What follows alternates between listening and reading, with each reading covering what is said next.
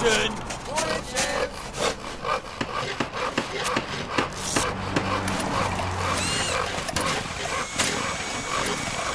Wieso kannst du es überhaupt nicht machen? Männer, hast du wohl erstmal zwei Kasten. Jetzt halt mir doch mal einer diese scheiß Praktikanten vom Leib. Wo ist das denn?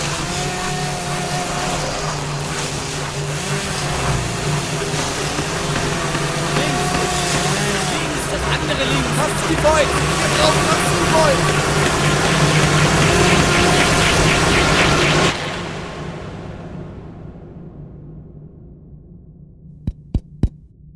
Puh, okay. Dann mal los.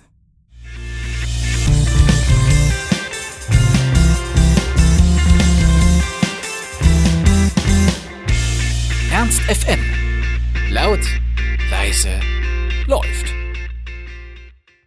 Aus Liebe wurde Leben. Zuwachs bei den FMs. Der kleine Ernst ist zur Mittagszeit am 24. Oktober in der Bismarckstraße 2 auf die Welt gekommen. 92 Quadratmeter groß und 128 Kilobits pro Sekunde schwer.